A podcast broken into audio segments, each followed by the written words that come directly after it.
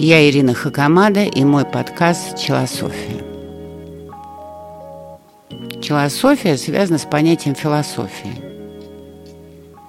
И вдруг меня озарила мысль, что вообще-то философы древнего мира, особенно в Древней Греции, но также и в Китае, в Японии и в Индии, э, никогда ничего не проповедовали и никогда никому ничего не учили – они создавали свое учение, а дальше они ждали, когда к ним придут ученики, последователи. И обучая этих учеников, они стремились к одному, чтобы эти идеи пошли дальше. Именно поэтому обучение было очень практическим. Оно мало касалось лекции в виде монолога. Это всегда было обучение в виде диалога, с решением определенных на современном языке кейсов и обязательно какие-то действия. Особенно а, этим отличались мудрецы Древнего Востока. То есть монах в буддийском храме ничего не объясняет. Но чтобы научить тебя терпению, он не объясняет, каким образом взаимодействовать с подсознанием и сформировать сознание, а просто дает тебе два ведра воды, и ты должен каждое утро тащить их в гору. Вот и все. Когда в десятый раз принесешь, у тебя возникнет терпение не мучиться и нести эту ношу не как бремя, а как что-то естественное, как дышать. Современный мир – стал очень поверхностным и очень легким с точки зрения э, последователей. Весь современный хайп зарабатывания денег в интернете связан с обучением, а обучение связано с известностью. Нужно любыми силами, провокациями, яркими подачами добиться, э, чтобы у тебя возникли почитатели –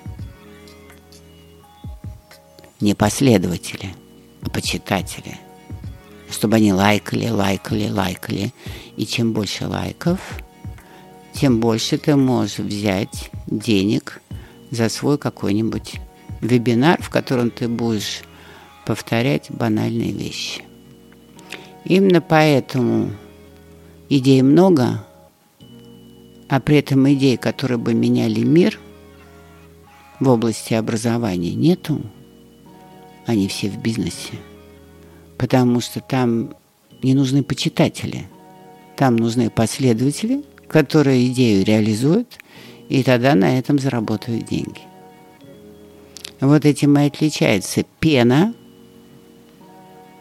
от реального продукта. Человек, который хочет сделать реальный продукт, даже если это последовательность философских идей, или каких-то инструментов для того, чтобы человеку было легче жить, он стремится получить последователей. Поэтому он не конъюнктурит, не прыгает с голой задницы и не делает ничего для того, чтобы получить дополнительные лайки.